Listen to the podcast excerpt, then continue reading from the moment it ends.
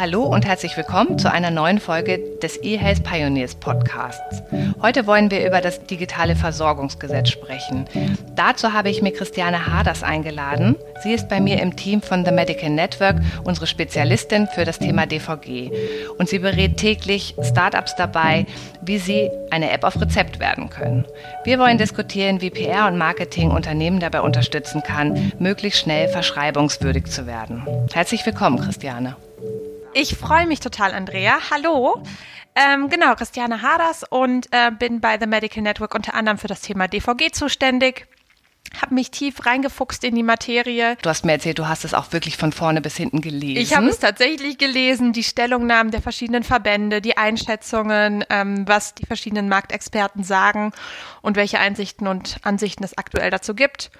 Genau, ich freue mich darüber zu sprechen. Ja, super. Ich habe auch ein paar Fragen vorbereitet. Wir haben uns ja vorher darüber unterhalten und die Frage, die uns natürlich erstmal beschäftigt, es gab ja sehr viel Diskurs über das DVG. Gibt es irgendwelche Neuerungen jetzt ähm, zum Start des Jahres 2020? Gibt es tatsächlich. Also es gibt Konkretisierungen dazu, welche Anforderungen ein Unternehmen sozusagen erfüllen muss, um mhm. in das Verzeichnis aufgeführt zu werden. Dazu gab es jetzt zu Anfang des Jahres ähm, ein umfassendes Papier von 82 Seiten, glaube ich, waren es. Von wem war das nochmal? Das Bundesministerium ah, für ja, Gesundheit. Mhm. Und ähm, genau, da haben wir jetzt also das BfArM und das Bundesministerium für Gesundheit ähm, arbeiten die Details aus. Mhm, mhm, die Anwender, die Hersteller wissen jetzt deutlich mehr darüber, was sie sozusagen bewerkstelligen müssen, um eine Chance zu haben, ins DVG aufgenommen zu werden. Das heißt also in diesen DIGA-Katalog. Mhm.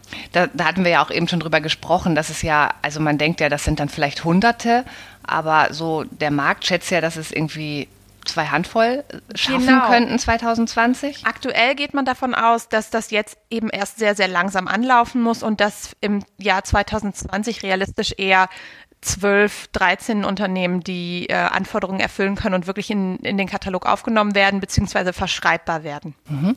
Kannst du vielleicht noch mal einmal erklären, ähm, ich finde das ja auch mal spannend, noch mal zu verstehen, wie, von welchem Zeitraum wir eigentlich sprechen, wo man handeln muss und was eigentlich genau an welcher Stelle getan werden muss. Ja. Von Startups zum Beispiel, die auch ähm, eine App auf Rezept werden wollen. Und genau. welche Voraussetzungen muss man erfüllen? Da gibt es ja, glaube ich, auch, ne? Ähm, genau, es gibt tatsächlich eine, eine Reihe von. Genau, eine Reihe von ähm, Her äh, Herausforderungen bzw. Voraussetzungen, mhm. tatsächlich äh, in diesem Fall das gleiche.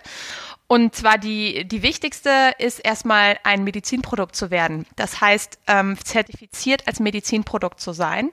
Was gar nicht so leicht ist, weil jetzt ähm, da ja auch die europäischen Richtlinien jetzt auch für Deutschland dann greifen, laut der MDR, und es tatsächlich aktuell nicht so viele zertifizierte Stellen gibt. Das heißt, es gibt im Moment schon ähm, eine gewisse Unruhe im Markt dafür, dass es. Das stimmt, da ist eine richtig lange Warteschlange, hat uns ja auch vor kurzem ein Experte aus dem Markt erzählt. Ganz genau. Und ähm, da gibt es auch ganz viel Unbehagen und und ähm, Unzufriedenheit drüber, mhm. dass man jetzt eben denkt, oh Mann, scheitert es jetzt wirklich daran, dass ich an dieser Stelle schon so lange warten muss, bevor ich überhaupt den Weg ins DVG gehen kann?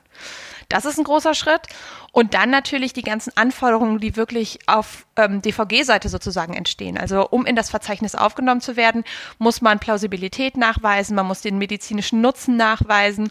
Und da sind auch relativ hohe Anforderungen an die ähm, Hersteller sozusagen jetzt formuliert worden. Mhm. Ich, also wir erleben das ja auch, wenn wir mit unseren Kunden sprechen, äh, ganz oft, dass da tatsächlich denn jemand sich Vollzeit damit beschäftigt, ähm, das ganze Regelwerk zu verstehen und die, ähm, wie Zahlungen überhaupt, Erstattungen funktionieren könnten und was man an dem Produkt vielleicht auch noch ändern muss.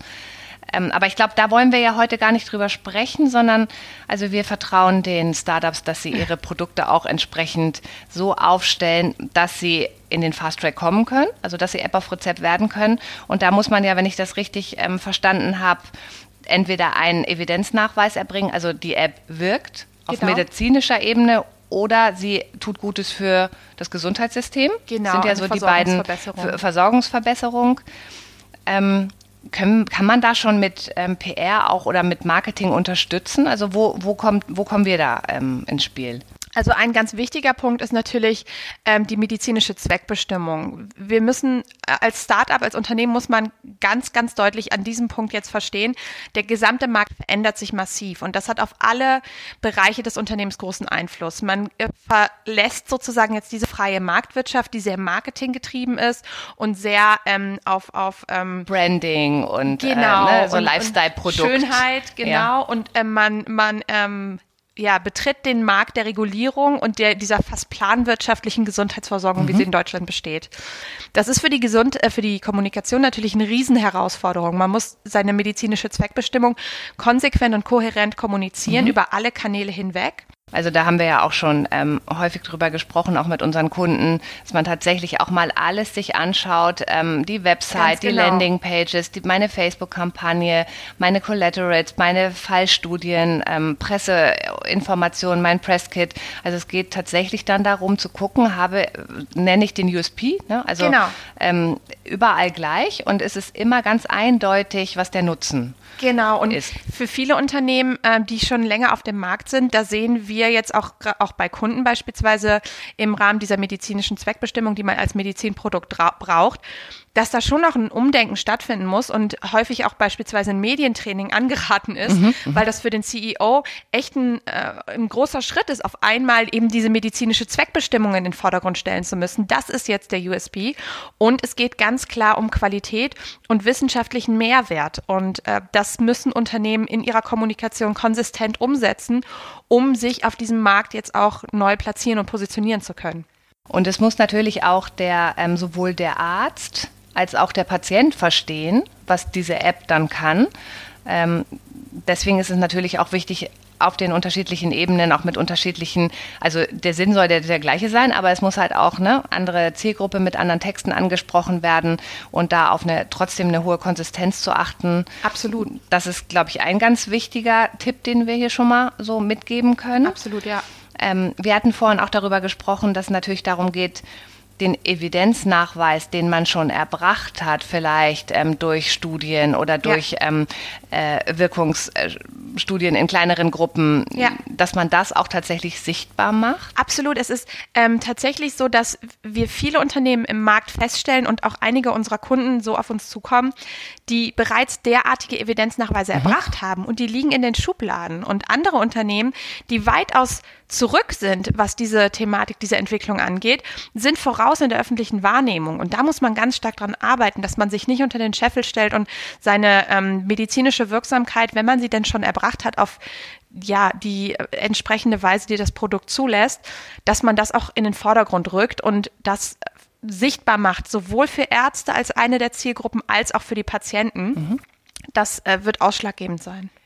Um die Ärzte zu erreichen, ähm, da wird es ja jetzt auch einen Ran auf die Arztpraxen geben. Also wir machen ja schon immer Witze und sagen, ja, da kommt dann jemand im Bauchladen vorbei und da sind dann so die kleinen Plaketten von den Apps drin, ja, äh, was natürlich so nicht funktionieren kann. Wir haben schon viele äh, Interviewpartner im eHealth Pioneers Podcast ja auch gefragt, wie spreche ich mit Ärzten, ähm, wie kann ich die am besten erreichen und wie verklicker ich denen auch, dass es ein hochwertiges Produkt ist, das Sinn macht und da können wir mit PR und Marketing natürlich auch unterstützen. Genau, ich glaube, an diesem Punkt ist sogar die PR ähm, das, das sinnvollste Tool, weil es geht hier wirklich um Kommunikation auf mhm. Augenhöhe und, und auch so ein bisschen den, den Stempel des, des Fachjournalisten nochmal, der auch sagt, genau. ja, ähm, ich habe dieses Produkt auch verstanden und ich habe auch erkannt, dass es wirklich einen Nutzen bringt und ich berichte darüber und gebe dem Ganzen nochmal so ein Trust und Reputation mit. Genau, so sehe ich das auch. Es, es geht eben auch darum zu verstehen, welche Be Bedürfnisse und Motive haben die Ärzte in diesem, in diesem Kontext? Die sind, das sind andere als die der Patienten natürlich. Es geht hier darum,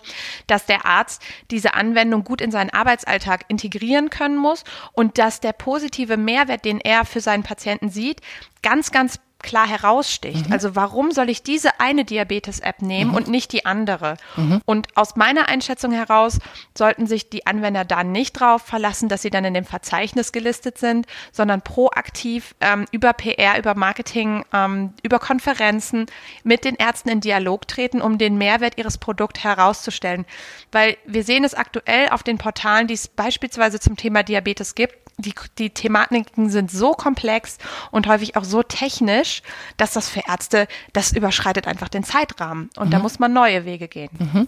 Ähm, es ist ja auch so, dass sich natürlich in vielen Bereichen, wo Digitalisierung jetzt in der Gesundheitsversorgung Einzug hält, auch dann zehn Player mit einem sehr, sehr, sehr ähnlichen Produkt in, in die Startposition bringen. Ja. Und man hat dann natürlich auch durch Kommunikation einen Wettbewerbsvorteil. Ne? Ja, absolut. Und das, also wir sehen das ja gerade sowohl bei Patienten als auch bei Ärzten. Die Produkte sind sehr erklärungsbedürftig. Und man muss sehr klar machen, warum ist das ein gutes Produkt? Was hat das für einen Mehrwert? Was ist der medizinische Nutzen? Und wie profitierst du davon? Und ich glaube, diese Kernbotschaften zu formulieren und dann auch immer wieder konsistent in der Kommunikation mhm. umzusetzen, ist viel schwieriger, als es im ersten Moment aussieht. Und auch von sich hören lassen, glaube ich. Ne? Also nicht im stillen Kämmerlein seinen Evidenznachweis irgendwie erarbeiten und ein Jahr lang nicht zu kommunizieren, sondern es ist ja auch wichtig, überhaupt mal genug Patienten oder Nutzer darauf zu bringen, auch eine App zu testen, wenn sie auch noch keine App auf Rezept ist, damit man eben diesen Evidenznachweis überhaupt machen genau, kann. Genau, das ist ein total guter Punkt, den du da nennst. Also viele Unternehmen sind ja, ähm, haben noch keine Millionengröße an Nutzern erreicht und genau für die soll das DVG ja auch sein. Es soll ja auch Unternehmen in die Lage versetzen, in die Versorgung zu kommen, die wirklich einen positiven Mehrwert bieten. Und für diese Unternehmen gibt es ja sozusagen diese dieses Jahr, in dem sie ihre Beweise sozusagen erbringen können. Also eine verlängerte Schwangerschaft, ne? Wie eine verlängerte Schwangerschaft.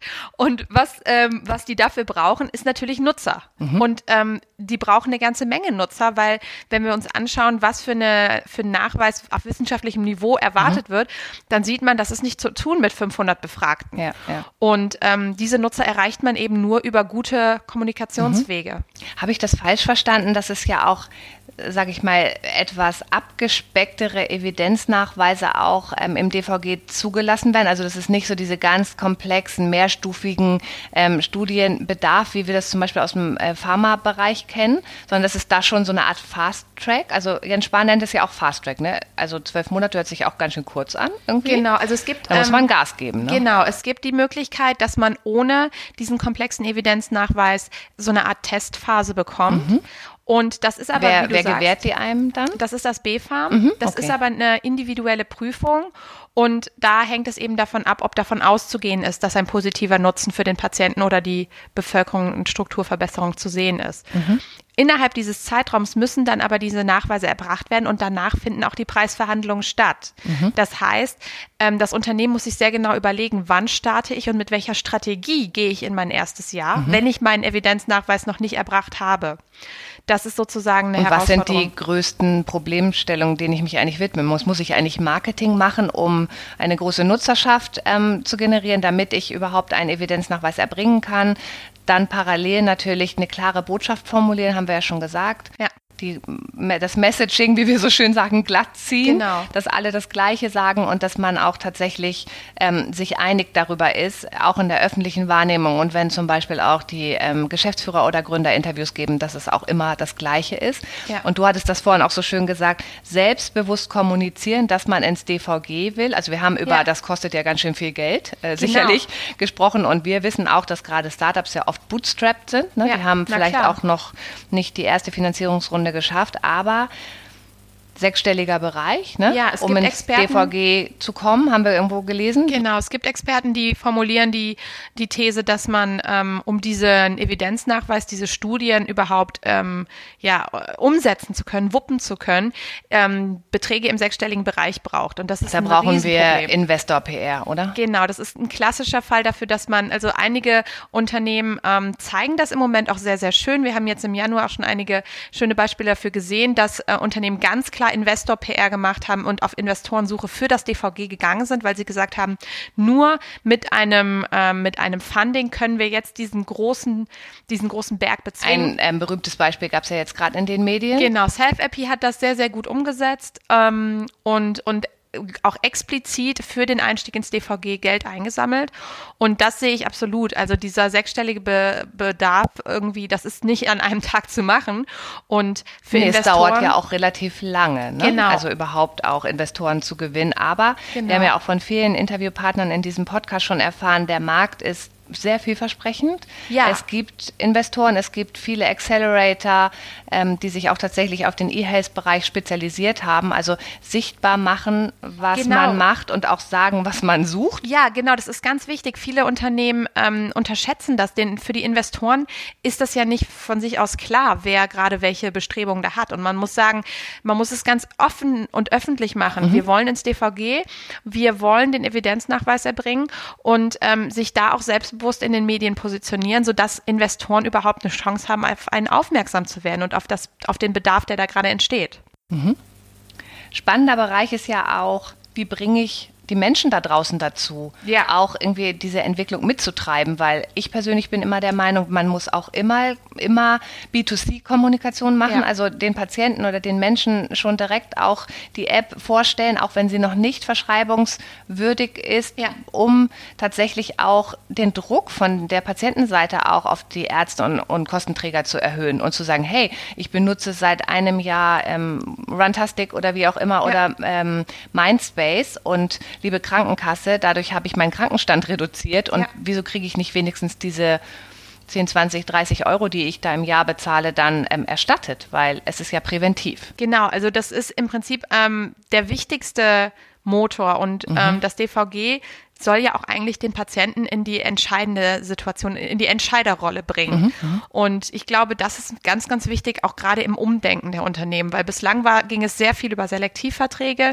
Das heißt, die Krankenkassen haben im Prinzip diese Kommunikationsarbeit ja, ja geleistet. Das war ja auch extrem aufwendig und dann musste ja. man erstmal bei seiner Krankenversicherung nachfragen, wird die App jetzt unterstützt und dann ja. hieß es nein, leider nur in Süddeutschland von der, keine Ahnung. Ne? Genau, es gibt einige Versicherer, die sich da sehr hervortun, aber trotzdem war die Erstattungslogik eine ganz andere und auch die Ansprache an den Patienten. Und es machte für viele Unternehmen auch gar keinen Sinn, so an die große Grundgesamtheit der Patienten. Ich meine, wir sprechen hier von 73 Millionen gesetzlich Versicherten in Deutschland. Mhm. Für viele Unternehmen war das bislang gar nicht die Target Group, wie wir so schön sagen, sondern eben äh, es ging über Selektivverträge, Privatversicherte oder Selbstzahler. Und auf einmal ist die, ist die Zielgruppe wirklich die gesamte deutsche Bevölkerung, beziehungsweise alle, die eben von Symptomen oder dem Krankheitsbild, mhm. das die App abbildet, mhm. betroffen sind. Und da muss man ganz klassisch auch gucken, welche Medien rezipieren diese Patienten.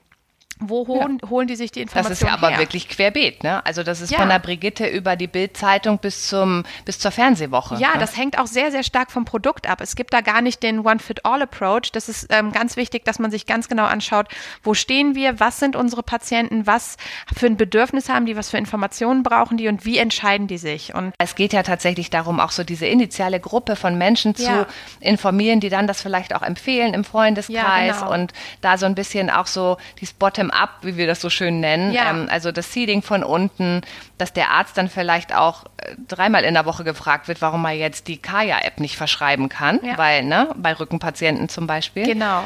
Und ähm, das ist dann natürlich auch eine ganz smarte Möglichkeit, um da auch den Markt voranzutreiben. Ja, und auch so ein bisschen Druck aufzubauen, wie du das ja auch gesagt hast. Ich glaube auch, das ist total wichtig zu verstehen. Gesundheit ist etwas, das geht jeden an und Patienten, die beispielsweise von einem chronischen Leiden betroffen sind, das ist ja auch ein ganz wichtiger Teil der Identität und das muss man einfach auch so ernst nehmen und deren Bedürfnisse dann auch in der Kommunikation ganz klar umsetzen. Und ähm, da haben wir es zum Beispiel ja auch bei Krankheitsbildern wie Diabetes. Das ist auch eine gewisse Art von Community-Gedanke, der ähm, ähm, da zum Tragen kommt und den man auch sehr gut nutzen kann, um, um sein Produkt da ja, in die Masse zu bringen, ja. sozusagen. Also ich glaube auch, was, äh, das weiß nicht, ob du das auch so siehst, aber ich habe, ähm, war ja auf der IFA im letzten Jahr, da gab es ja auch einen E-Health-Bereich und ähm, das war ein Fachbesuchertag und ich habe mich irgendwie so ein bisschen gewundert, warum da so viele also so, sage ich mal, offensichtlich auch so ein bisschen kranke Menschen oder Menschen mhm. mit Behinderung und so waren. Und irgendwann habe ich so gedacht, Mensch, hier gibt es wirklich ganz viele Menschen, die ja. so ein inneres Bedürfnis haben, sich für ähm, Innovationen im digitalen Gesundheitsbereich zu interessieren, weil sie wirklich auf Heilung hoffen, ja. auf Verbesserung ihrer Situation. Also das Interesse von den Menschen da draußen ist sehr groß. Absolut, ja, das stimmt. Gerade die oder auch zum Beispiel, ähm, was seltene Krankheiten angeht, die dann ja. vielleicht auch durch AI besser, also künstliche Intelligenz, ja. besser ähm, ähm, erforscht, ja. diagnostiziert und dann auch therapiert werden. Oder Stichwort Individualmedizin, also tatsächlich personalisierte Medizinkonzepte auch ausrollen zu können, weil man eben so viele Daten jetzt hat und ja. da einfach auch ähm, Forschung vorantreiben kann. Ich glaube, das ist auch ähm, eine der wichtigen Veränderungen, die jetzt in dem Markt stattfindet. Es geht weg von diesen sexy Produkten hin mhm. zu wirklich wir unsere Zielgruppen Also dieses Optimize Yourself war so der äh, Startmotor, der, der Kickstarter ja, so. Genau. Ne? Und das ist ja, da sind wir jetzt gar nicht mehr. Es geht mhm. wirklich darum, dass ein Arzt der einen kranken Patienten hat, schauen kann, welches mhm. dieser Produkte hilft diesem Patienten am besten und da auf Augenhöhe mit den Patienten das Produkt auch weiterzuentwickeln und ähm, Aufklärungsarbeit zu leisten. Ich glaube, das ist die, der wichtigste Auftrag, den diese Unternehmen haben, weil das kann das BfArM und das Gesundheitsministerium alleine auch nicht leisten. Das müssen die Anwender ähm, und die, die Unternehmen selbst mhm. auch tun. Aber wir haben ja auch gesagt, so, oder haben wir mal aus Spaß gesagt, Survival of the Fastest und Fattest. Ja. Also aus anderen digitalen Märkten kennt man das ja. Also ja. es ist immer so diese klassische, oh, es ist ein vielversprechender Markt und dann gibt es halt so Start-up-Gründerinitiativen, äh, die sagen, wir bauen da mal ein Produkt drauf oder wir kopieren was aus Amerika, wie auch immer. Und dann kommt es ja wirklich darauf an, kann ich mich differenzieren, auch über Kommunikation. Also wir haben ja ganz oft auch gesagt, Mensch, da ist dieses Mental Health-Thema ganz groß gecovert worden in der Zeit und die, es werden fünf Namen genannt. Ja. Und warum hat die eine Gründerin, sind wir wieder bei Selfie, mhm. dieses tolle Interview bekommen? Und dann sagen wir, ja, weil PR funktioniert. Ja, es ist tatsächlich, das ist aus Sicht eines Herstellers häufig ja ein Riesenproblem. Und mhm. das ist mhm. etwas, was sehr viel Frustration auslöst, weil es sind oft nicht die besten Produkte, die die meiste Öffentlichkeit generieren. Und da muss man auch wirklich appellieren an die Hersteller, um zu sagen, die Menschen und die Ärzte, die können euer Produkt und eure Genialität dahinter nur verstehen, wenn, wenn ihr, ihr darüber sprecht. sprecht. Und zwar vielleicht auch, wenn es noch nicht 100% perfekt ist. Also wir haben ja auch schon ähm, Ingenieur, Mediziningenieure kennengelernt ja. oder auch so Gründer, die tatsächlich sehr technisch unterwegs sind und die da auch ganz viel Herzblut reinstecken und das aber perfekt machen wollen. Ja. Und es dauert und dauert und dauert und dann, wenn man so mit denen spricht, dann erkennt man, da ist ja eigentlich schon ganz viel da. Warum sprecht ihr da nicht ja. drüber, dass es vielleicht schon einen Piloten gibt mit einer Klinik oder mit, mit einem medizinischen Zentrum oder wie auch immer? Und da kann man auch wirklich nur ermutigen, fangt ganz früh an, bereit für Presseanfragen zu sein ja. und fangt ganz früh an, auch Corporate News, also Unternehmensnews, euer, das Wachstum eures Unternehmens einfach auch mit der Presse zu teilen. Ja, und wir haben jetzt auch wieder gesehen, ähm, dass das etwas ist, was die Presse unheimlich spannend findet, weil mhm. diese Gesundheitskonzepte, jetzt gerade das Beispiel, was mir einfällt, ist eine digitale Angsttherapie das ist unglaublich eingeschlagen in der Presse. Und, und da war, glaube ich, irgendwie querbeet von Fernsehen über Bildzeitung, über Gesundheitsmagazine, alles. Genau, die Morgenpost, alle haben es genommen, weil das Thema Gesundheit betrifft die Menschen einfach. Und Angststörung ist was, das jeder kennt jemanden, den das betrifft. Und ähm, diese Konzepte, die da teilweise auf den Markt kommen, wie jetzt auch das, an das ich gerade denken muss, das ist unglaublich, was für eine Innovation dahinter steckt und was für einen Leidensdruck das von Patienten nehmen kann. Und es gibt und manchmal ja auch einfach einfach ein, so die Erkenntnis, ich möchte mir jetzt selber helfen. Ja. Oder es ist vielleicht auch schambehaftet. Ähm, Natürlich. Ähm, gibt ja. es ja auch Situationen, wo vielleicht auch man gar nicht zugeben möchte, dass man auch nicht perfekt ist und Ängste hat. Ja. Und dann kann man sich natürlich auch auf so eine Art und Weise ähm, erstmal versuchen, selber zu helfen. Ja. Also das Schöne an diesen, an vielen dieser digitalen Anwendungen ist ja auch, dass der Patient in den Mittelpunkt rückt. Mhm. Der Patient ist nicht mehr so in so einem Erdul hohen Maße erduldender. Ganz genau und auch nicht mehr so abhängig ähm, von von Außeneinflüssen, sondern durch die digitalen Anwendungen bestimmt er oftmals selber, wann er welche Werte eintragen will, wann er jetzt gerade seine Therapiesitzung macht, welche Übungen er wann im Tag integriert mhm, mhm. und das sorgt dafür, dass man auch ähm, die, die Mortalitätsraten und auch die, die Situation, in denen Patienten dabei bleiben, deutlich steigern kann, was auch medizinisch eine tolle Entwicklung ist. Mhm.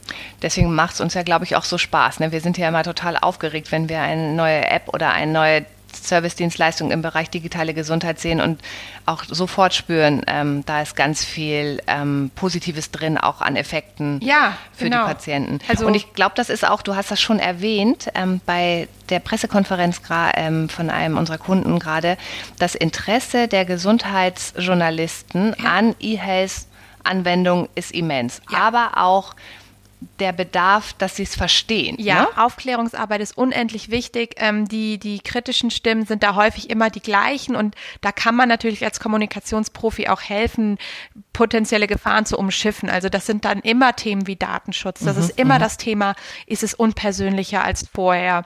ähm, werden, wird, wird jetzt noch ordentlich mit meinen Sachen umgegangen. Oder ist der Mensch ein Versuchskaninchen? Ja, ne? genau. Und ähm, im Prinzip sind die Ängste immer kopierbar. Das ist immer eins zu eins dieselben Sorgen. Und da kann man ja auch schon proaktiv sich vorbereiten. Das ist, glaube ich, auch häufig ein Grund, warum sich Gründer oder Unternehmen nicht in die PR trauen, weil sie Angst vor dererlei Fragen haben mhm, und mhm. sich selbst nicht zutrauen, da angemessen darauf reagieren zu können. Mhm, ja, oder halt einfach auch so viel Zeit mit Gründen verbringen ja, und äh, Produktentwicklung und dafür keine Zeit haben. Aber ich finde immer, der erste Schritt ist, dass man überhaupt mal ansprechbar für die Presse wird. Ich weiß ja. nicht, wie dir das geht. Also ja. man schaut sich ja manchmal Seiten an, Webseiten an ähm, und sucht die ganze Zeit nach irgendwie einem Pressekontakt oder ähnlichem und dann kommt man irgendwo eine info at postmaster.de oder ja, so. Ja. Und das ist natürlich super schade, weil die Journalisten schon zunehmenden Interesse haben und es gibt auch immer große Features, die sich mit ganz vielen verschiedenen Angeboten und Apps beschäftigen und es ist ja schade, wenn dann tatsächlich mal eine Presseanfrage reinkommen sollte und keiner sieht's. Ne? Ja, und das ist ja für Journalisten auch so, ähm, die haben ja auch den Wunsch, neue innovative Modelle vorzustellen. Die das wollen könnten auch wir ja eigentlich mal machen. Wir könnten ja mal Presse. so Testpresseanfragen an Unternehmen schicken, die wir ganz klasse finden und dann einfach sagen, hey, wir können euch helfen. Ja, wirklich. Das ist doch eine also gute die Idee. Erfahrung haben wir häufig auch bei Kunden, mhm. ja, die vor, vorher die Pressestelle praktisch nicht existent mhm. war. Mhm. Und wenn dann Presseanfragen reinkommen, dann ist das häufig ja auch ein Riesenchaos. Ja. Die erschrecken Chaos. sich und ja. Ja, wissen Dabei ja nicht, was zu tun ist. Es ist ja eine Riesenchance. Total. So sehen, also so sehen wir das. Der schlimmste Schritt ist getan, wenn der Journalist Spaß und Interesse an dem Produkt hat. Ich fand auch in der Vergangenheit, in den letzten Monaten, haben wir ja auch häufiger darüber gesprochen, es wird ja auch immer interessanter, der Markt für globale Player. Ja. die auch ähm, den Markteintritt in Deutschland machen. Also wir wissen ja, es gibt genauso viele Gesundheitssysteme wie Länder auf dieser Welt. Mhm. Also wir sind natürlich ganz einzigartig auch ein relativ kleiner Markt im Vergleich zu USA zum Beispiel, wo auch sehr viele Selbstzahler noch unterwegs sind. Und ich glaube, das ist auch nochmal ein Appell an alle deutschen Gründer im Bereich E-Health. Bringt euch in Stellung, weil ja es gibt halt auch Unternehmen, die jetzt mit Jens Spahns Vorstoß auch ihre Chance auf dem deutschen Markt sehen und teilweise den Proof of Concept auch schon mitbringen. Ja. Und das sind dann tatsächlich auch ähm, jetzt mal in Sachen PR gesprochen eure Konkurrenten. Ja, also wir wissen ja auch jetzt schon, ähm, wenn man mit anderen ähm, Experten aus dem Markt spricht, viele internationale Unternehmen nehmen das DVG zum Anlass, dass Deutschland auf einmal sehr, sehr attraktiv wird. Und in diese öffentliche äh, Versorgung reinzukommen, ist ja ein einmalig auf der Welt. Also da muss man ja auch mal den Hut ziehen vor ja. dem, was das Gesundheitsministerium da gerade leistet. Das hat noch kein Land gewagt.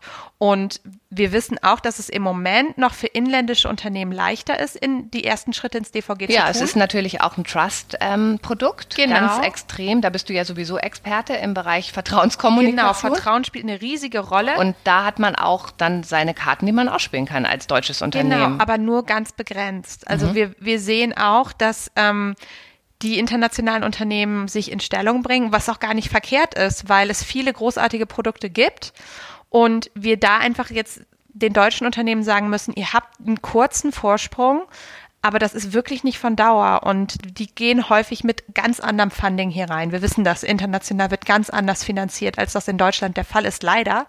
Und da muss man sich echt darauf vorbereiten, weil es ist wirklich so, wenn der Arzt sich einmal daran gewöhnt hat, ein Produkt zu verschreiben und wenn Patienten ja, sich also einmal an eins gewöhnt Lock, haben. Locked-in Gespenst. Genau, ne? man also wird nicht einmal ein KISS in einem Krankenhaus installiert genau. und dann wird es auch keinen Wechsel mehr geben, Nein. jedenfalls nicht in den nächsten 50 Jahren. Also, Oder das ist natürlich auch so, also bei den Patienten kann ich mir noch vorstellen, dass die auch, also so App-Dauer auf Handys ist ja, gibt es ja auch Zahlen dazu. Ja.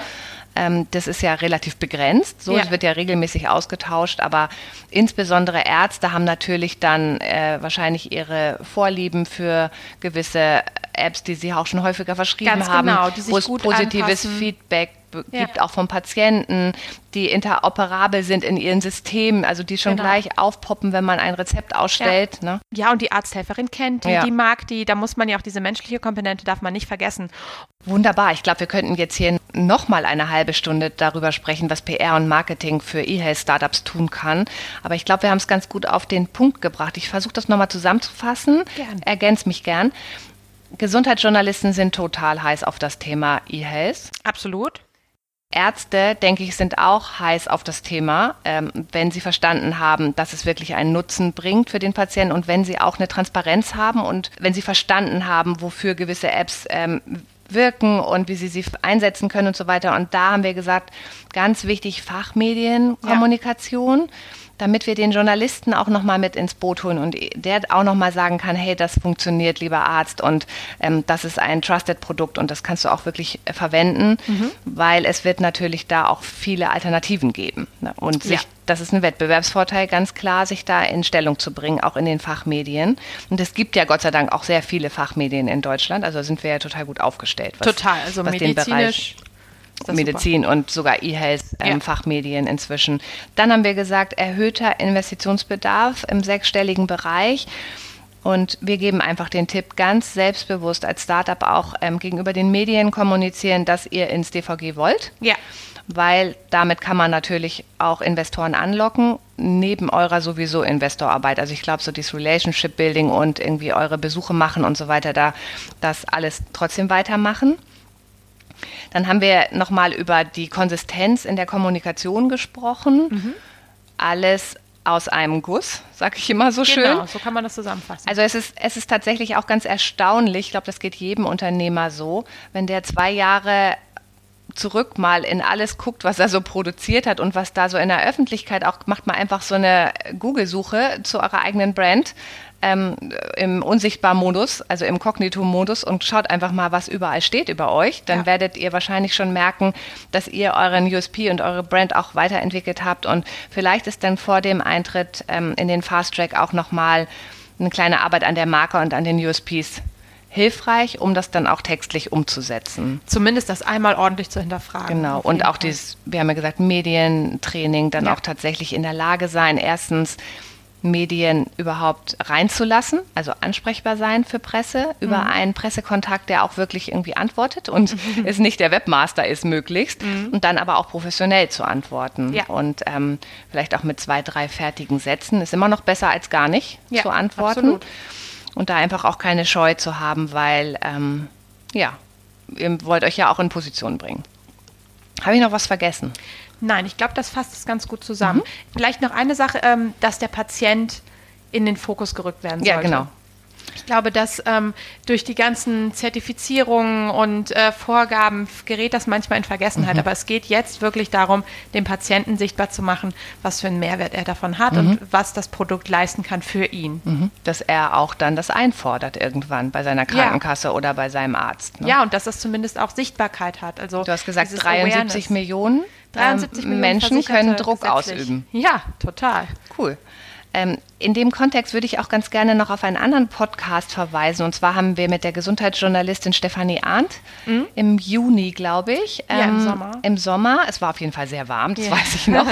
ähm, einen ganz tollen Podcast aufgenommen und ich habe sie wirklich gelöchert, wie E-Health-Startups Gesundheitsjournalisten ansprechen sollten. Mhm braucht man eine Pressemappe? Ist es sinnvoll, ein Event zu veranstalten und Journalisten einzuladen? Welche Themen und Informationen sind wichtig? Wie schreibe ich auch mal eine smarte E-Mail ja. an einen Journalisten, damit er die auch wirklich liest und mich vielleicht auch berücksichtigt? Also es ist sehr, sehr wertvoll. Äh, es rollt mal einfach ein bisschen zurück, irgendwie sechs, sieben Folgen Podcast mit Stefanie Arndt und hört euch das an, weil das bitte auch auf jeden Fall noch ein paar nutzwerte Tipps enthalten. Ja, das passt gut zusammen, auf jeden Fall.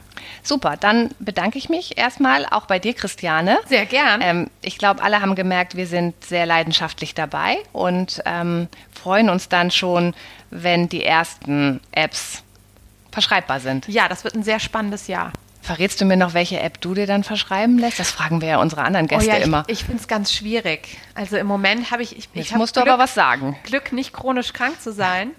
ähm, aber ich habe kleine Kinder. Mhm. Vielleicht, ähm, also es gibt viel im Bereich ähm, für ähm, Pädiatrie und äh, da gibt es großartige Produkte. Vielleicht gucke ich mich da mal um. Ich würde mich, glaube ich, dann entscheiden für eine meiner Meditations-Apps. Also ich bin im Moment sehr begeistert von Calm und ich glaube auch, dass das mein Schlafverhalten deutlich verbessert hat, weil ich mir immer die Schlafgeschichten anhöre. Und das wäre, das würde ich mir auch gerne von meiner Krankenkasse erstatten lassen, weil ich glaube, ich bleibe einfach gesünder dadurch.